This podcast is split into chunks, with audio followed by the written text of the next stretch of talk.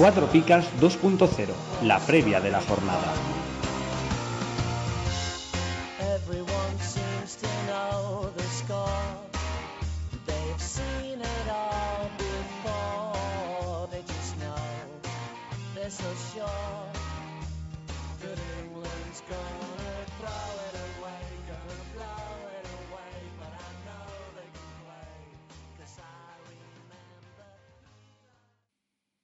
Buenas a todos, familia de Cuatro Picas. ¿Qué tal? ¿Cómo estáis? ¿Todo bien? Y yo que me alegro, ¿no, Pau? Muy buenas, Marti. Eh, esta semana nos toca trabajar el doble y esperemos cobrar lo que nos pertoca, ¿no? Porque esta semana, como, como bien sabéis, hay jornada intersemanal. Pues sí, Pau, vamos a cobrar el doble que nos pertoca, porque el doble de cero sigue siendo cero.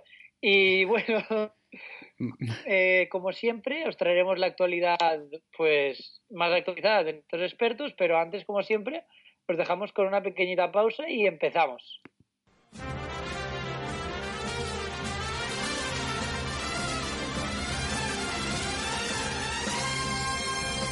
¿Harto de pagar el IVA, el IBI y el IRPF? Va a subir el IVA de los chuches también. Cuatro Picas presenta el primer impuesto revolucionario que no pagas tú. Entra en cuatropicas.com, pincha en el banner de Amazon y realiza tu pedido. 6.000 pesetas de whisky. Hasta el 10% de tu compra irá destinado a Cuatro Picas para ayudar a crecer el podcast y la comunidad. Esos chicos deben ser majos, pero está claro que son gelis. Y recuerda, no pagarás más ni molarás menos. ¡Oh, mírame! Estoy haciendo feliz a la gente. Ya lo sabes, la próxima vez que compres en Amazon, hazlo desde Cuatro Picas. ¡Hola! O el espíritu del lagarto se presentará en tu alineación. ¡Ay, el bicho! ¡El bicho! ¡Me va el bicho!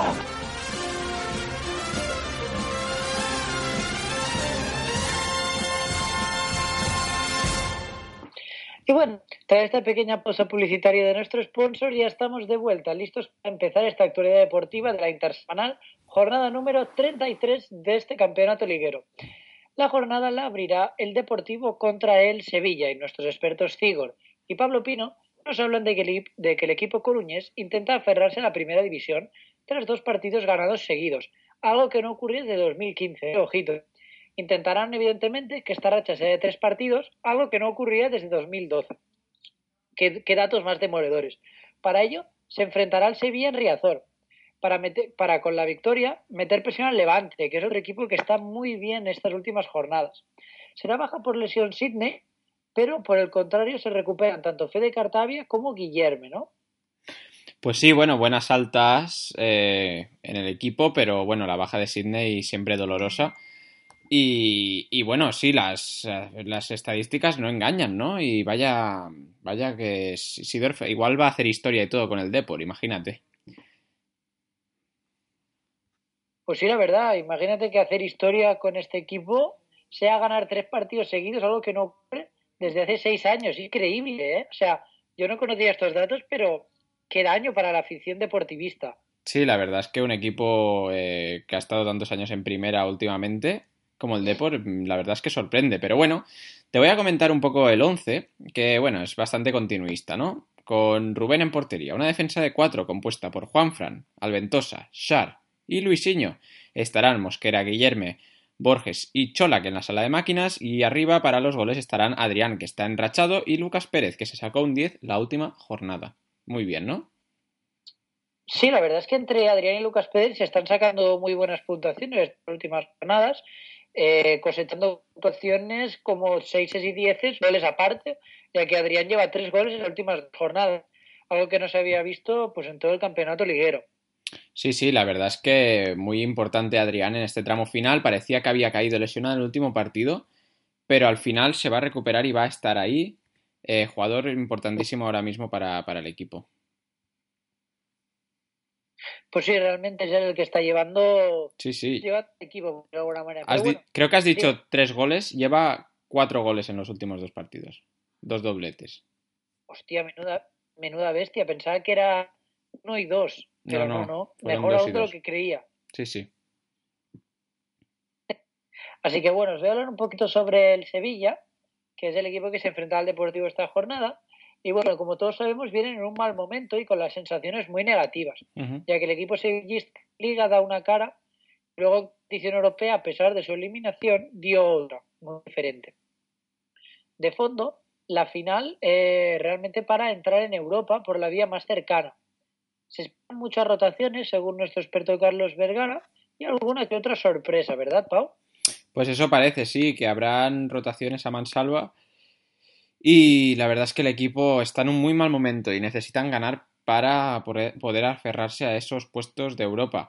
Y para ello jugarán con el siguiente 11. Estará compuesto por Soria en portería, una defensa de cuatro con Layun, Mercado, Carrizo y Arana. Eh, Roque Mesa y Pizarro, eh, junto con Enzonzi, ocuparán el eh, medio del campo y arriba estarán Nolito, Sandro y, atención, Carlos Fernández en punta.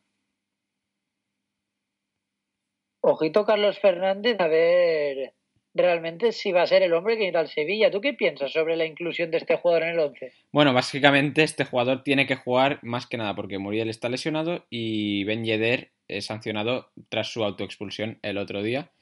Así que, eh, a no ser que eh, Sandro juegue en punta, que podría ser, y incluyan a Correa en banda, mm, quizás sea Carlos Fernández el que ocupe la punta de ataque. Pero bueno, todo. Yo creo que incluso podría tener minutos este, este jugador.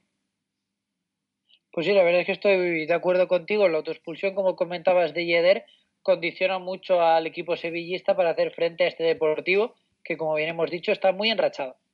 Pues sí, y bueno, vamos a hablar del siguiente partido, ¿no? Un partido siempre difícil para el Barça, que se enfrenta al Celta en Balaídos. El Celta viene con bajas muy importantes, como la del Tucu y la de Hugo Mayo. Eh, saldrá con un once mm, más innovador, ¿no? Quizás. Maxi debería volver al once, pero sinceramente con Unzué nunca se sabe, según nos comenta nuestro experto Jonathan. Se ve, eh, él no ve a Unzué rotando mucho ante su ex equipo. Pues no, efectivamente, creo que sería lógico que contra un equipo tan bueno como el Barcelona sacases tu mejor once y el que te ha dado mejores resultados. Pero teniendo en cuenta las bajas de Tucu y Mayo, el posible once estaría compuesto por Sergio en portería, defensa de cuadro de Johnny, Sergi Gómez, Cabral y Roncalla, luego tendríamos a Bas, Lobotka y Radoja, y arriba los tres de siempre, que serían Pionesisto, Maxi y Aspas eh, sorprendido yo personalmente por Sergi Gómez, que está haciendo muy buenas puntuaciones y yo no me había enterado. Sí, bueno, Sergi Gómez este año mucho más fijo que el año pasado eh, y últimamente, bueno, a ver, muy buenas puntuaciones, tiene una media de 3,2, que tampoco digamos que es la mejor media del mundo, pero el año pasado mmm, la tenía mucho más baja, ¿no? El año pasado mucho más irregular y una media de 1,4. Así que bastante mejor esta temporada, Sergi Gómez. Pues sí, la verdad, y además en las últimas cinco jornadas es cierto que he cosechado tres doses, pero eh, sería 6 y 10 en los otros encuentros. Lo que si el 6, o sea, serían como a tener tres seises y dos doses. Sí, que sí. no está tan mal. No está mal, no está mal. Eh, pero bueno, yo no lo recomiendo para este partido porque, bueno, el Barça siempre es el Barça, ¿no? Y bueno, hay que comentar también que vuelve a la convocatoria el fichaje de invierno Robert Massan, que es un lateral izquierdo, si no recuerdo mal, pero que parece que Roncaglia va a ocupar el derecho y Johnny el izquierdo, ¿no? Mm, ¿Podría ser que Johnny ocupara el derecho y, y este Massan pudiera jugar en el lateral izquierdo? Creo que sería muy arriesgado, ¿no? Eh, jugar contra un equipo como el Barcelona con un lateral con tan poco rodaje, especialmente el Barça que es tan ofensivo por las bandas. Como comentaremos ahora, no creo que sea una decisión adecuada. Creo que es, que... es mejor meter a alguien que dé palos, como Roncalla, y así marcar un poquito la zona. De no eso te iba a hablar, porque claro, tú pones a, por ejemplo, a Dembele, ¿no? Por esa banda, y claro, Dembele tiene bastante desborde, o Cutiño, o cualquiera, ¿no? Entonces, claro, te viene un leñero, un leñero, como Roncaglia y a la primera de cambio igual te lo expulsan. Así que, bueno, ojo. Ojo con, con Roncaglia, no, pero no lo se te, recomienda. Pero te lo expulsarán, pero al menos sabes que Dembélé por esa banda ya no corre más. Eso sí, eso sí. bueno, hay que ser valiente ¿eh? para poner a Roncaglia esta jornada. Yo, a ver, a ver, no sé, si tuviera una liga así medio perdida, yo me atrevería, tú.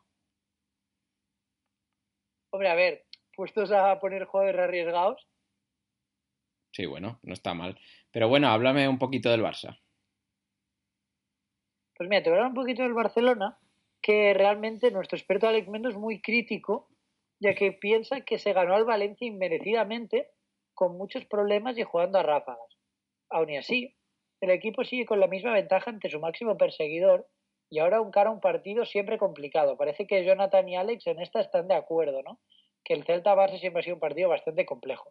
Sí, sí, bastante complicado y bueno, las últimas, las últimas temporadas en no han sido nada buenos los resultados. Y para cambiar esta dinámica, pues parece ser que jugarán los de siempre, aunque yo tengo mis dudas sobre alguna posible rotación. En portería, Ter Stegen, como siempre, una defensa de cuatro con Semedo, Piqué, Umtiti y Jordi Alba. Estarán Busquets y Paulinho en el doble pivote. Iniesta y Cutiño en las bandas y arriba Suárez y Messi. ¿No crees que podría rotar? Yo creo que incluso podría entrar Vermaelen, eh, Denis Suárez, por ejemplo, Dembélé. ¿No crees que podrían ¿Eh? jugar estos jugadores? Sí, sí, sí, no podría estar más de acuerdo contigo. Creo que a pesar de que el Barcelona ya no esté en competición europea, tiene que ir pensando en mantener la forma de aquí al final de liga para atarla lo más rápido posible y tener a jugadores con las piernas descansadas siempre ayuda.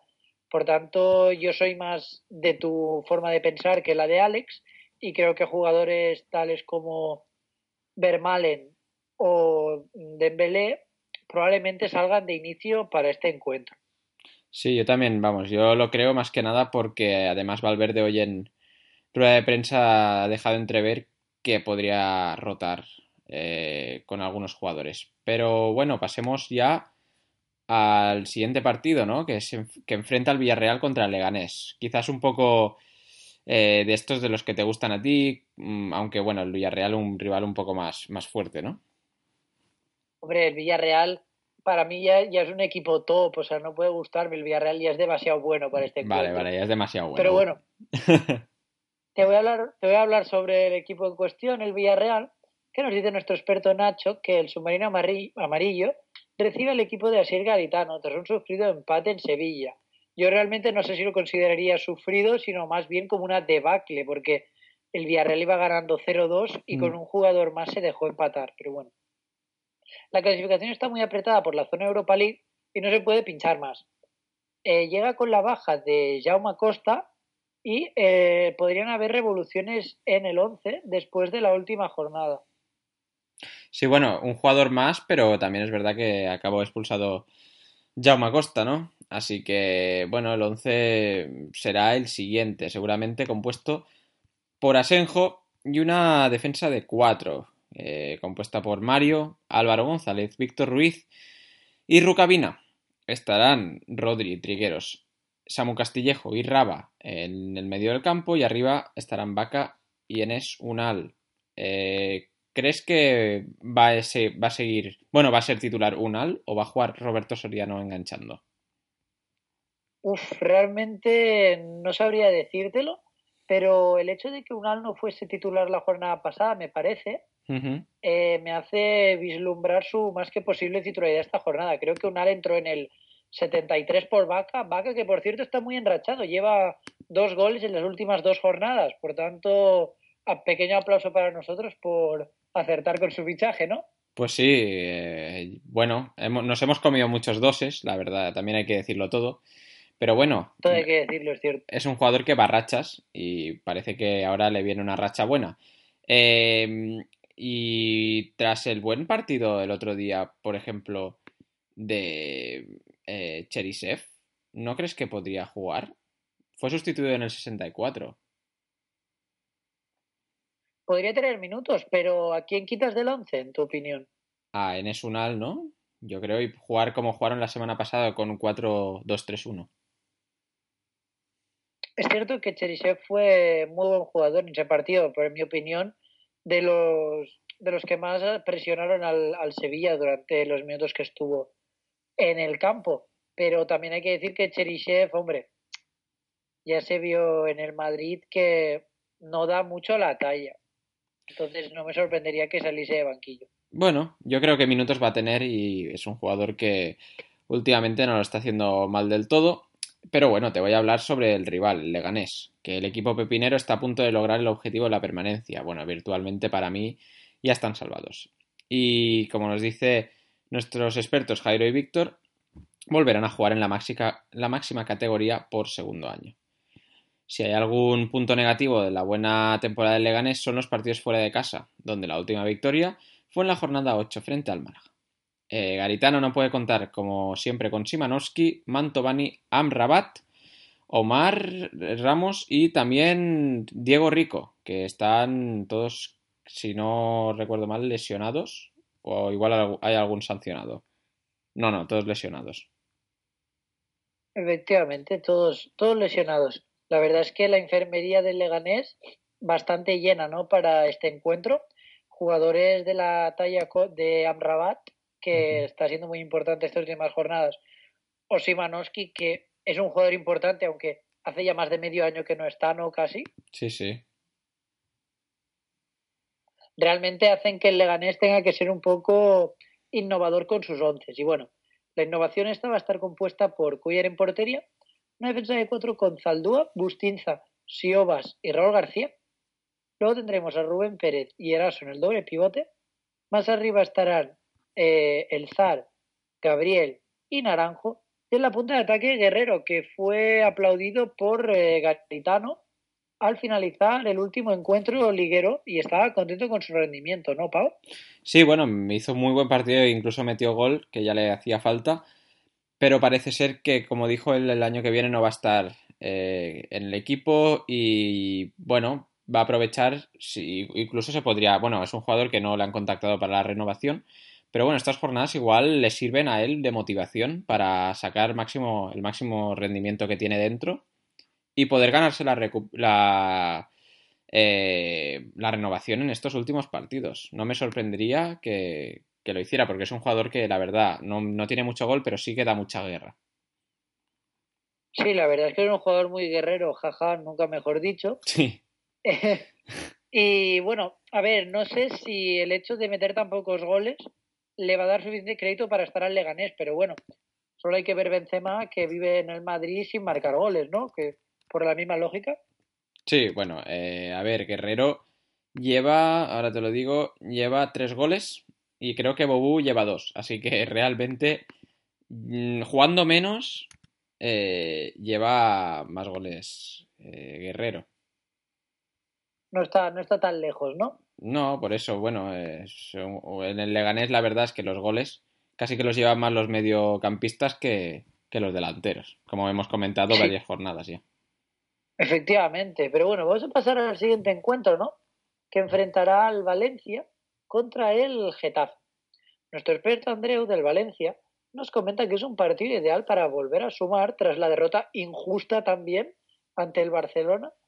Un Valencia de Marcelino que rotará esta jornada por obligación, debido a las sanciones de Paulista y Condogbia, y por las probables variaciones que haga Marcelino en el once inicial.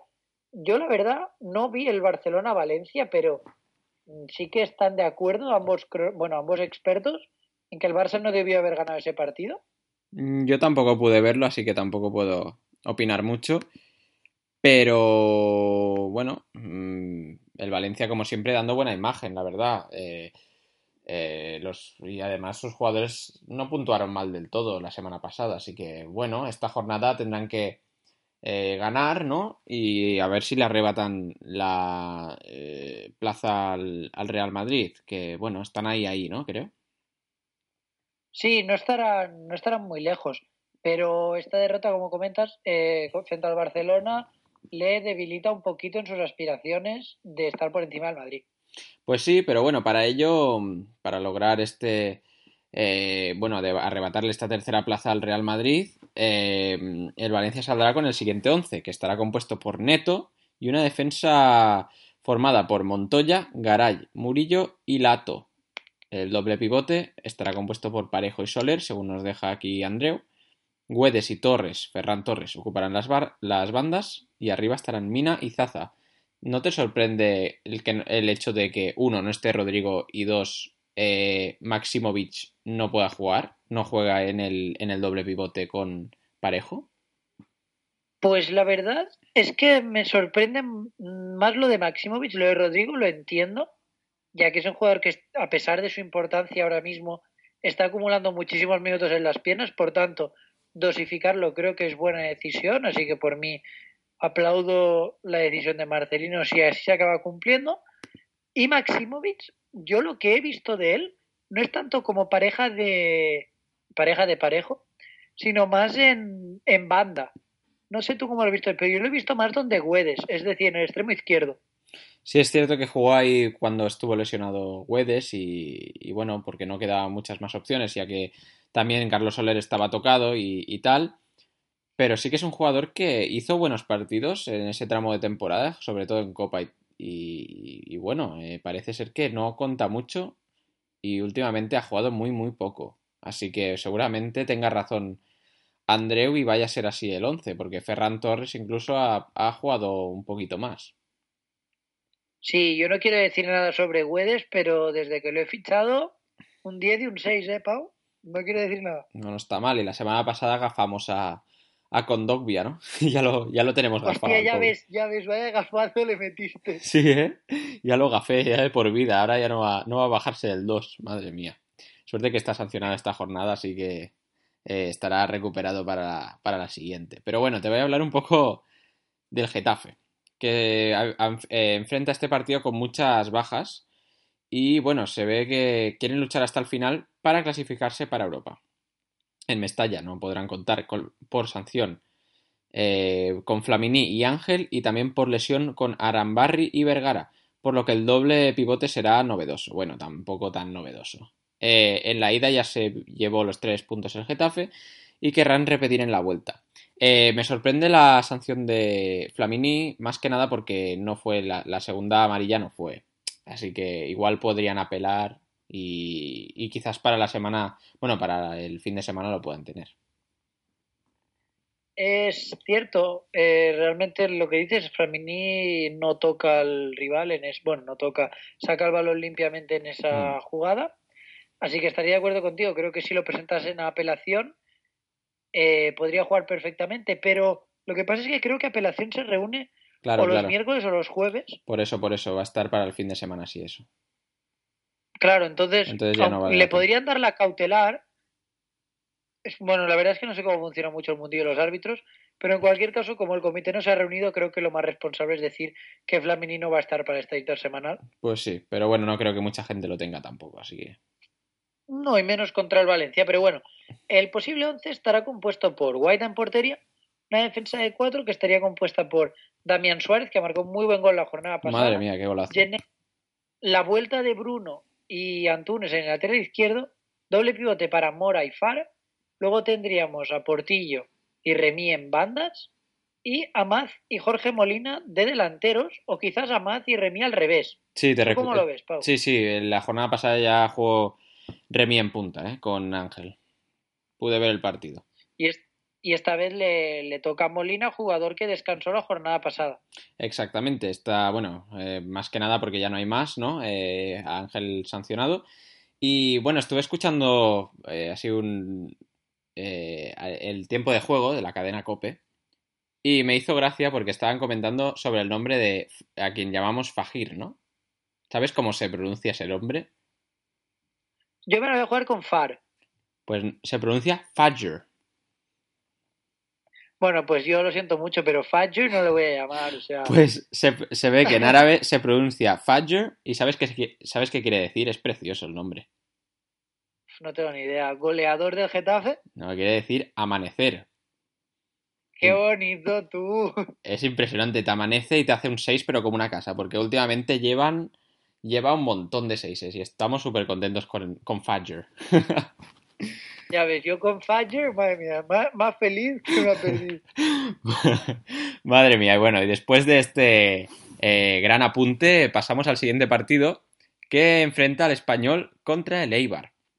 El español, que madre mía, cómo está este equipo, ¿no? Eh, nuestro experto Percalín debe estar que trina. Bueno, parece que el duelo de equipos en riesgo de desahucio en Cornellá. El español es un conjunto sin alma que solo piensa en ganar los pocos puntos que necesita para certificar la salvación y olvidar la temporada. La alineación, una semana más, es imprevisible. Naldo, eh, se recuperó de su sinovitis, pero eh, Duarte y Diego siguen siendo baja. Tras consultar a Sandro Rey, según nos dice Spercalín, se aventura con el siguiente once. Pues mira, Pau, yo sé que te has enfadado un poquito con Percalín porque tú no eres de Sandro Rey, tú eres más de Maestro Joao, ¿verdad? Yo soy más del maestro Joao, te, te lo juro, ¿eh? el Sandro Rey este ya está desahuciado, ese hombre, ese hombre que lo dejen ya tranquilo porque el maestro Joao le, le ha arrebatado todo el protagonismo. ¿eh? O sea, Maestro Joao, si no veis supervivientes, deberíais verlo solo por él, ¿verdad, Pau? Madre mía, madre mía, qué, qué risa de hombre, ¿eh? Ese hombre que igual te lee unas nalgas que te, que te lee eh, las tetas, que te lo lee todo ese hombre. Eso- eso- Te lo lee todo, es que es polivalente. Sí, sí, le, necesitaría, le necesi- eh, necesitaríamos nosotros para, para acertar en nuestras alineaciones, ¿no? Madre mía. Efectivamente. Pero bueno, el 11 del español estaría compuesto por Pau en portería, defensa de cuatro con Víctor Sánchez, David López, Hermoso y Aarón. Luego tendríamos un doble pivote con eh, Carlos Sánchez y Granero posiblemente. Luego en bandas estarían Darder y Melendo y arriba Leo Baptistao y Gerard hecho un poco un estropicio porque es cierto que Melendo y Leo podrían cambiar, es decir, uno en banda y el otro delantero, y Darder y Granero también podrían cambiar de doble pivote o banda. ¿Tú cómo lo ves? Puf, a ver, es que claro, eh, últimamente estaba jugando jurado, pero al no estar jurado de media punta, seguramente vaya a jugar con un 4-4-2. Así que Melendo en banda y Bautista arriba, eh, aunque no descarto que Melendo esté enganchando, por ejemplo. En cuanto a Granero, Granero yo creo que es más, eh, le gusta más en banda. Y la semana pasada, hay que decir, bueno, la semana pasada, el, cuando fue domingo que jugaron, fue para mí el mejor jugador de- del español cuando entró. Eh, decir que la plantilla, vamos, está fatal y yo no recomiendo a ninguno, aparte de quizás el portero y Gerard Moreno. Sí, realmente son los, los dos más fiables. Pero bueno, os voy a hablar yo un poquito sobre el Eibar, el equipo de nuestro experto Edu, que nos dice que la mala suerte se está cebando con el Eibar en forma de lesión. Esta vez le ha tocado al eje de la zaga. Lombani y Oliveira ocuparán la plaza de los lesionados en un partido en el que se prevén muchísimas rotaciones. Eh, bueno, es cierto ¿no? que este año el, el Eibar está teniendo muchas bajas para la enfermería, pero también es cierto que ha habido un bajón generalizado que no se le puede achacar completamente a la defensa, ¿verdad? Pues sí, la verdad es que sí. Eh, bueno, eh, me sorprende bastante. No, no sabía yo eh, que Ramis estaba lesionado. Pobre Ramis, ¿qué, qué ha pasado? Pues no lo sé, la verdad, mm, supongo que es demasiado buen juego, le carga las piernas y entonces sale en forma de lesión. Sí, sí, es que, bueno, lo... eh, siempre Ramis, siempre buenas actuaciones, pero breves, ¿eh? Siempre igual. Pero bueno, te voy a comentar un posible 11 que la verdad, yo no estoy de acuerdo, pero para nada en cuanto a, a lo que os voy a comentar ahora. Pero bueno, nuestro experto Edu, pues parece que nos ha dejado este 11. Está compuesto por Dimitrovic. En defensa están Capa, Oliveira, Lombán y José Ángel. Dani García y Escalante ocupan el doble pivote, una banda Alejo, otra Orellana, y ahora es donde yo no estoy muy de acuerdo. Parece que Jordán y Pedro León van a ser los delanteros de este equipo. Yo no, vamos, no lo veo muy. ¿Cómo? No, a ver, Pau, yo creo que lo estás leyendo mal. Yo creo que el delantero, a ver, no es que lo estés leyendo mal, así es como nos lo han dejado, pero en mi opinión, el que siempre juega más cerca del delantero No, es ya. Orellana, por tanto, el delantero para mí debería ser Orellana. Pero Jordán también a veces juega en la, en la media punta. No lo sé, en cualquier caso va a ser una locura, ¿no? Yo lo, vamos, yo creo que va a jugar Quique, pero sin duda, y se va a caer tan, uno de Alejo, Jordán o Orellana. Ah, o Pedro León. Es cierto que Orellana no está, eh, cayó como un poquito lesionado, pero se ha recuperado, ¿no? Parece. Sí, parece estar recuperado. Pero yo creo que mm, podría jugar Alejo, ¿no? Para cambiar un poco la dinámica del equipo y, y quizás darle minutos a este jugador. El que ya parece ser que ya no va a jugar es Inui. Pues sí, a ver, me parece lógico lo que digo cada semana, que si se va a ir no lo pongas, pero hoy, por ejemplo, leía, no me acuerdo dónde, en el marca no, ¿eh? en algún lado. Madre mía, que, Que- le- lees otro día otro sitio que no sea el marca. Madre mía. No, leo, leo otras cosas. Que decían que, que bueno, que realmente a estas alturas de la temporada tendrías que estar poniendo siempre a los mejores, independientemente de que se vayan a ir o no, ya que Inui hasta final de temporada seguirá siendo jugador del Eibar. Sí, estoy de acuerdo, pero bueno, en todo caso, eh, mm, esta alineación yo para mí es un poco eh, arriesgada y apostaría por, eh, por, por Quique García en punta y dejarnos de, de inventos. Eso sí, mm, los expertos del Eibar no somos nosotros, así que bueno, vamos a confiar en Edu, aunque me parece bastante arriesgado por su parte. Pero bueno, con esto os dejamos con, un pequeñ- con una pequeñita pausa y volvemos con los últimos cinco partidos de esta jornada 33. El podcast Cuatro Picas no se responsabiliza de las opiniones y consejos vertidos por sus integrantes. Si la pifias con tu alineación, es exclusivamente tu culpa. Cuatro Picas, el podcast de Comunio. Y bueno, tras esta pequeña pausa de mitad de programa, seguimos con la segunda mitad del programa. El primer partido que comentaremos en esta segunda parte será el Real Madrid contra el Athletic Club. Eh, del Real Madrid deciros que bueno, viene de una victoria en la Rosaleda y llega al Atleti al Bernabéu, ¿no? un rival siempre complicado. Con la vista puesta en el partido de Champions, pero con el condicionante de tener el aplazado de partido de Liga del próximo fin de semana, no existen motivos para rotar. Por tanto, nuestro experto Frank Califa nos deja apuntado que, según él, deberían volver tanto Ronaldo, Modric, Marcelo y Cross. Y también Bale, porque la semana pasada se quedó fuera de la convocatoria. Para mí, bastante sorprendente. Y el Madrid, que como siempre, bueno, no hizo muy buen partido contra el Málaga. Pero bueno, te voy a cantar el 11, que estará compuesto por los siguientes. Estará compuesto por Keylor y una defensa formada por eh, Ramos, Vallejo, Barán y Marcelo. Ramos en el lateral. Me sorprende mucho. ¿Sí? Pues la verdad es que no es para menos, ¿no? Porque podría jugar a Sraf, por ejemplo. ¿Y por qué no Carvajal? Si no, no sé si jugó la semana pasada o no. ¿Y por qué no Carvajal también? Es cierto. Es cierto. Pero bueno, sigo. Eh, estarán Casemiro, Cross, Modric e Isco en la sala de máquinas y arriba estarán Cristiano y Bale. Eh, que bueno, vuelven ambos tras caerse la, convocatoria la semana pasada. Para mí muy sorprendente que se cayera Bale, pero, pero bueno, es seguramente para darle descanso de los 45 minutos que jugó el último partido en, en Champions, ¿no? Pues sí, la verdad es que sí. Bueno, realmente no está rindiendo al nivel esperado ni esta temporada ni ninguna en general. Por tanto, es lógico que, que no juegue los partidos importantes. Sí, bueno, ha dado, ha, dado algún título que otro al Madrid. Si no recuerdo mal, una final de Copa sí que el- creo que metió el gol. Pero bueno, Sí, hombre, la, la carrera que le metió a Ah. Bartra, que yo creo que aún sigue recordándola por las noches, el Cabe Bartra, ¿no? Fue, sí, sí. es un clásico. Fue esa, fue esa. Bueno, te voy a hablar del Athletic, que tras dar la de arena una vez más, viaja el Athletic al Bernabéu a dar una, de eh, una alegría a la desencantada afición bilbaína. Podría ser un momento para sacar algo positivo, sí, porque la semana pasada la verdad es que eh, no se esperaban caer contra el Deportivo en casa.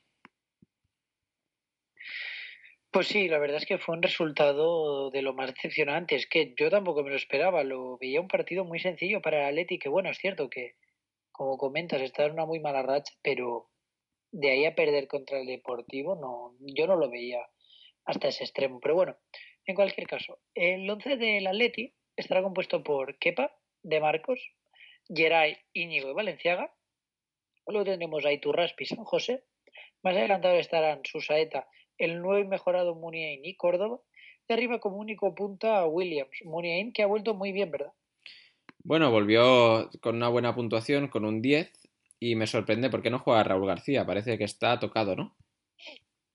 Hostia, no juega Raúl García, mierda. Eh, maldita sea, me estaba apuntando bien. Eh, supongo que debe ser eso o una rotación, porque acumula muchos minutos. Aunque bueno, contra el Real Madrid tampoco es muy buena idea, ¿no? Por Raúl García. Bueno, ojo con Raúl García que va muy bien de cabeza y el Madrid eh, este año está encajando mucho y, y, bueno, se podría aprovechar.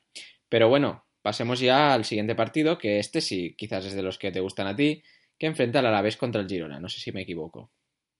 Buen partido, pero hay uno que me gusta aún más. Bueno, lo estaba mirando ahora, ya lo comentaremos. Luego hay uno que me gusta más. Vale, vale, luego lo comentamos. Bueno, te voy a hablar sobre lo que nos deja aquí nuestro experto y jefe Héctor sobre el Alavés. Eh, imprevisible el 11 de Abelardo, que puede apostar por la continuidad o por el café para todos esta jornada intersemanal. Desde cuatro picas apostamos por la vuelta de Munir y Burgui por Sobrino y Pedraza. Quizás Torres de descanso a uno de los dos centrocampistas. Pues mira, teniendo en cuenta todos estos apuntes de Héctor, el posible 11 estaría compuesto por Pacheco en portería, defensa de cuatro con Duarte, Eli, La Guardia y Martín, otros cuatro en el medio del campo, que serían Pina, Mano García, Burgui e Ibai, de arriba Munir y Guidetti. Guidetti, que bueno, lo hemos gafado al revés, ¿no? Decimos que no marca y marcó esta jornada dándole la victoria a su equipo contra el Eibar. Sí, sí, el otro día lo estuve pensando, dije, el último programa es que no acertamos una. Tampoco, también dijimos que Guerrero, eh, creo que dije yo que Guerrero, si, si Bobu era, estaba mal, imagínate Guerrero, ¿no? Y también metió gol, así que bueno, vamos a, a gafar a todo Dios aquí parece ser. O algunos para bien, otros para mal. Pero bueno, sí, Guidetti metió un buen gol a pase de sobrino y se llevó buena puntuación. Exacto, yo creo que lo que vamos a hacer va a ser hablar mal de los que tenemos nosotros mm. y así lo hacen bien, ¿no? Y así lo hacen bien, sí, sí. Ahora Raúl García, que hemos hablado bien, ojo, ojo que no, no la cague el, el buen hombre. Efectivamente.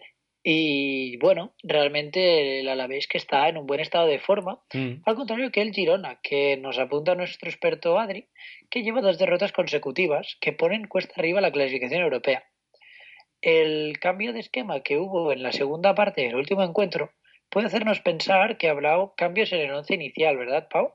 Pues yo no veo muchos cambios, sinceramente. Según nos deja aquí, según nos deja aquí Adri, los cambios son más que nada obligados, porque creo que Granell está sancionado. Así que bueno, el 11, compuesto por Bono y la de clásica defensa de 5 con Mafeo, Ramallo, Bernardo, Juanpe y Mójica, Pera Pons y el sustituto natural de Granell, que es Aleix García, en el doble pivote. Estarán Borja García y Portu un poquito más arriba y arriba en, punta estará Estuani. Realmente poco, a ver, poco distinto, ¿no? Yo no veo mucha, mucha diferencia, pero bueno, si los resultados yo creo que contra la vez no se hiciese la victoria, ya sí que habría un cambio importante porque tres derrotas seguidas no recuerdo el Girona que lo haya tenido en toda la temporada. Sí, es cierto, pero eh, el único cambio que yo podría ver eh, en respeto a lo que nos ha dicho, con respecto a lo que nos ha dicho Adri, es eh, quizás que entre Adai por Mafeo, que ya fue sustituido la semana pasada por Adai y bueno, es el único cambio que podría eh, haber. Pero bueno, siempre se van rotando estos dos, con Mójica también. Sí, efectivamente. Pero bueno, vamos a pasar al siguiente encuentro, ¿no? Uno de los partidos más interesantes de la jornada, que enfrentará a la Real Sociedad contra el Atlético de Madrid. Nuestro experto Beluquín nos habla que de la mano de Imanol, la Real está partiendo de más solidez defensiva y se ve más vertical con el balón y sólida en la presión cuando lo quiere recuperar. La verdad es que concuerdo bastante con Peluquín que el cambio de la Real Sociedad es a, mejor con este nuevo entrenador. Visita a Noeta, el equipo que mejor sabe practicar ese juego, ¿no? que es el Atlético de Madrid. La semana intersemanal que, añadido al café para todos, que bueno, no sé qué quiere decir esto, pero tanto Héctor como Peluquín lo están diciendo, mm. que está practicando Imanol y bueno, está probando y motivando a toda su plantilla, lo cual añade más incertidumbre al 11. ¿Qué debe querer decir esto de café para todos? Pues yo creo que es darle oportunidades a todos, darle oportunidades a todos para, para que ya, ya que no se juegan nada, pues, eh, pues que todos demuestren un poco lo que, lo que tienen para ofrecer, básicamente, creo yo que, que significa. Tendría, tendría sentido, pero es que a mí no me gusta el café, por ejemplo. ¿Podría ser Nesquik para todos? O Colacao. Efectivamente. No vamos a entrar en ese debate. Pero sí, sí, estamos haciendo aquí publi gratis, ¿eh? Tendríamos que decir leche con, chocolate, ¿no? Porque si no, aquí publi gratis y, no, no, nos pagan para, para, hacer publicidad de ninguno de estos productos. Pero bueno, eh, vamos a hablar del, del 11 de la Real que estará compuesto por Rulli, ya que Toño acabó tocado, y una defensa de cuatro, con Aritz, Navas, Héctor Moreno y De la Bella. Estarán en el doble pivote tanto Yarramendi como Rubén Pardo. Una banda parece que estará ocupada por Odriozola, la otra por seguramente Janusay y enganchando seguramente estará Oyarzábal, arriba William José. Eh, me sorprende bastante este 11 y no sé si estoy muy de acuerdo. A ver, es un once arriesgado. También hay que tener en cuenta que es jornada intersemanal, por tanto la rotación de jugadores como canales podría ser esperada. Además, el hecho de hacer descansar a buenos jugadores, como el ya mencionado, quizás le da más oportunidades para ganar el fin de semana que viene. Un partido quizás más de, de la talla de, de la Real Sociedad, ¿no? Que el Atlético, que es un rival bastante, en mi opinión, por encima de, de esta Real Sociedad. Sí, bueno, es, la- es verdad que la semana que viene se enfrentan al. Bueno, el domingo se enfrentan al Málaga. Así que sí, bueno, en eso tienes razón, pero bueno, ya que iba bien la defensa y tal, cambiar a, por ejemplo, Llorente y, y a Kevin, por ejemplo, mm, me parece un poco arriesgado, pero bueno, no sé, Eh, veremos, ¿no? Veremos si hay estas rotaciones o no. Realmente esta intersemanal es que es muy complicado aquí nuestra posición acertar con todo. Hay tantas alternativas, la verdad. Que el único 11 que tenemos eh, bastante seguro es el, de- el siguiente, ¿no? El del Atlético Madrid. Efectivamente, cuéntame un poquito. Pues te cuento, Simeone le tocará ingeniar un lateral izquierdo esta vez. Felipe está lesionado y Lucas está sancionado. La posibilidad más real sería que Versálico jugara a pie cambiado. Arriba Costa sin sigue sin recuperarse y parece que Torres será esta vez el acompañante de Griezmann. To- eh, Thomas volverá tras sanción, tras cumplir sanción. Pues sí, mira, y el once que nos deja nuestro experto Álvaro Pipo estará compuesto por Oblak, una defensa de cuatro con Juanfran, Godín, Jiménez y Versálico. Luego tendríamos otros cuatro en el medio, que serían Tomás, Coque, Saúl y Correa. Y arriba estarían los dos ya mencionados, Griezmann y Torres. Torres que marcó su gol 100, ¿verdad? Torres que marcó su gol 100 y la verdad fue un muy buen gol. Eh, quizás sea el último con la camiseta del, del Atlético. Mm, veremos a ver, ¿no? Podría serlo, efectivamente, pero bueno, mm, con un rival como la Real Sociedad, que en teoría tiene facilidad para encajar, no me sorprendería que marcase algún gol esta jornada que entra. Pero bueno, vamos a ir al siguiente partido, y el que, como ya habrás adivinado, es mi favorito de la jornada. Enfrentará al. Ay, mira, hay un cambio, ¿no, Pau? ¿Me estás haciendo por aquí? Sí, sí. eh, eh, te, te dejo el último, el, el partido último para, para el final, aunque es verdad que juegan a la misma hora. Así comentamos Vale, el pues- partido al final. Pues vamos a empezar por el que menos me gusta, que es el Betis contra Las Palmas. Nuestro experto Match nos dice que un Betis de feria recibe a Las Palmas en plena feria de abril sevillano. Cinco victorias consecutivas hacen, el equipo del equi- hacen al equipo de Setién rozar la clasificación europea, que podría ser matemática con un par de victorias más. El Betis buscará meter la sexta ante Las Palmas, previsiblemente con algunas rotaciones. Budebuz debería volver al 11 y él apuesta que Rubén Castro podía arrancar el 11. Match que habla mucho de la feria del Betis, pero el primero que está en la feria es él, ¿no? Sí, vamos, él está ahí metiendo la sexta en la, fe- en la feria, ¿no? Está con la sexta puesta seguro. Estaba el otro día por WhatsApp hablando sobre el rebujito y lo, lo que le traicionaba, así que bueno, un saludo. Un saludo para Match. Madre mía. Eh, sí, los que también van a meter la sexta al, al acabar este partido van a ser Las Palmas, ¿no? Porque se van a ir de, fiesta seguro. Eh, aquí hay un- una fiesta en el vestuario de Las Palmas. Que madre mía. Pero bueno, antes te voy a comentar eh, el posible 11 del Betis. Ostras, ahora que lo digo, eh, Las Palmas seguro que luego van a aprovechar estos días de feria y seguro que alguno sale, ¿eh? Porque no está ni eh, este Araujo ni uno ni ninguno de estos, ¿eh? Que si no, vamos, se montaba una, fie- una fiesta en, Sevilla que lo flipas. Una fiesta parda ahí para celebrar, ¿no? Que se va a la segunda. Para celebrar la- el descenso. Bueno, sí, te voy a comentar el, el 11 del Betis, que parece que estará compuesto por eh, Dani Jiménez. Una defensa de 5 esta vez, con Barragán, Mandi, Bartra, Amat y Durmisi. Eh, parece que Junior no estará, me parece raro. Eh, Guardado y Fabián, junto con Budebuz y Joaquín, ocuparán el medio del campo y arriba parece ser, parece ser que estará Rubén Castro. ¿Te ¿No te sorprende?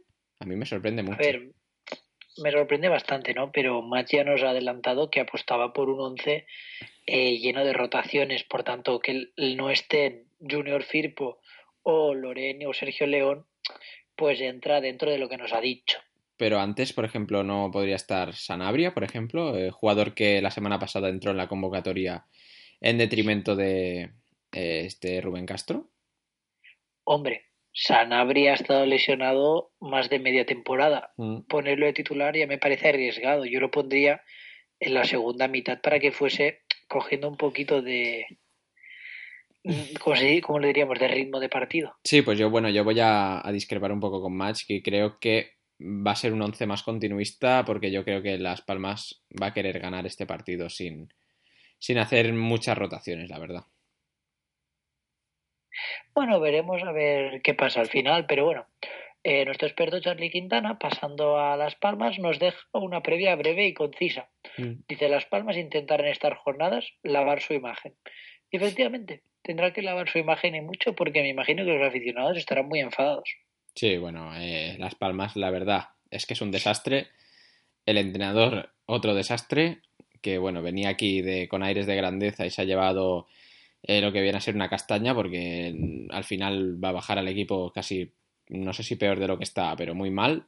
Y bueno, para acabar de certificar el descenso estará el posible 11 compuesto por Chichizola, que es el único que se salva de este equipo en las últimas jornadas. Estarán eh, Aguirre Garay y Dani ocupando los laterales. De centrales tendremos a Chimo y a Galvez. Javi eh, Castellano y Etebo el doble pivote. Jairo y Jalilovic en las bandas enganchando estará Ezequiel. Y arriba Eric Expósito. Vaya papelón para el chaval. Pues sí, la verdad, intentar lavar la imagen con tanto, tan pocos minutos en primera división sin duda no es una tarea fácil para él, pero bueno, es lo que comentábamos en anteriores jornadas, ¿no? Tienen que ir ya jugando los que probablemente jueguen el año que viene en segunda división.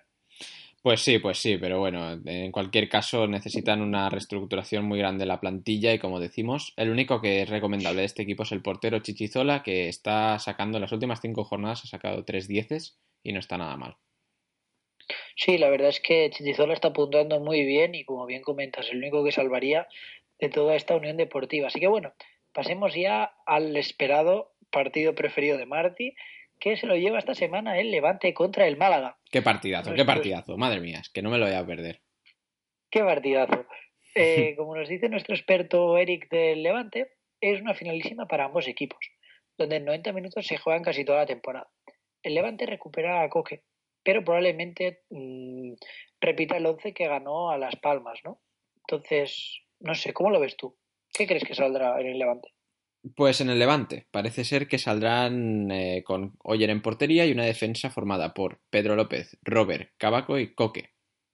Lerma y Campaña ocuparán el, eh, doble pivote, estarán Morales y Eiby en las bandas y arriba Pazzini y Rouget. Realmente, mmm, realmente no sé. Yo estoy bastante mmm, seguro que el Deport, por ejemplo, yo creo que va apretar un poco al Levante. Y si no al Levante, por ejemplo, a otros equipos como el Español, que aún, si se confían, van a pasar las canutas, ¿eh? Uf, no sé yo hasta qué punto el Español puede estar sufriendo al final de temporada. Están ahora mismo a 10 cierto, puntos. 10 puntos de la salvación. Hostia. Ya, pero uf, no se lo vería muy arriesgado. Yo creo que el único que realmente puede ponerle un poquito de chicha es el Deportivo y el único que podría sufrir sería el Levante. No creo que se vea otra posición afectada. Pues yo, mira, mi apuesta es que el español acaba el número 17 este año, que van a bajar los que van a bajar, pero las van a pasar eh, bastante, bastante canutas, creo yo, ¿eh? Porque no los veo, es que realmente no los veo nada bien. Y bueno, hablando del Levante, creo que esta jornada deberían ganar y, y más que nada casi ya certificar lo que viene a ser la salvación. Sí, sí, sí, realmente sí. Bueno, háblame, ¿no? De, de su rival un poquito. El Málaga. El Málaga, según nos cuentan Lucas y Paco, viajan a tierras levantinistas con el objetivo de retrasar lo inevitable. En caso de derrota, los blanqueazules certificarán el descenso a segunda de forma matemática, así que esta jornada ya podríamos tener al primer, eh, el primer eh, equipo descendido, ¿no? De primera división. Y bueno, el Málaga que últimamente, la verdad, no está dejando mala imagen, pero ya muy, muy complicado y, y prácticamente inevitable, como nos dicen Lucas y Paco. Pues sí, la verdad es un descenso ya un poco condenado, como comentan los expertos, pero bueno, siempre intentando sacar lo más positivo e intentando dar una buena imagen como se dio frente al Real Madrid en esta última jornada, donde perdieron, sí, pero lucharon todo el partido. Así que bueno, el 11 estará compuesto por Roberto en portería, defensa de cuatro con Rosales, Luis Hernández, Ignasi Miquel y Miguel Torres. Luego tendríamos a Lacen y Turra en medio, bandas para Lestien y Chorri Castro, y arriba estarían Nesiri y Roland, que fue el goleador contra el Real Madrid, como ya he, comentado previamente. Mm, para mí, victoria del Levante, porque creo que está en una mejor forma. ¿Tú cómo lo ves? Y certificar el descenso del Málaga, ¿no? Yo creo que también, aunque ojo que no dé la sorpresa al Málaga. No sé, e igual el Levante le da. Así le damos un poquito de más de emoción al descenso, ¿no? Que si no está muy. Muy eh, claro esto, ¿no? Yo creo que el Málaga, si estas semanas que si ya desciende, que igual se deja ir, eh, incluso empieza a ganar partidos y igual acaba por delante de Las Palmas. Los veo yo. Veo Las Palmas un poco más. Un poco peor, incluso que al Málaga. Bueno, veremos a ver lo que nos depara la liga de aquí al final de temporada, pero en cualquier caso ya hemos terminado nuestro análisis de esta jornada intersemanal 33. Como siempre, desearos la mayor de las suertes y nos vemos para el programa del viernes. Adiós. Pues sí, el programa del viernes eh, cargadito con más eh, información para que podáis acertar en vuestros once. En cualquier caso, eso, lo que has dicho, eh, hasta la bueno, hasta el viernes y dejarnos vuestros comentarios en ebooks. ¡Feliz semana!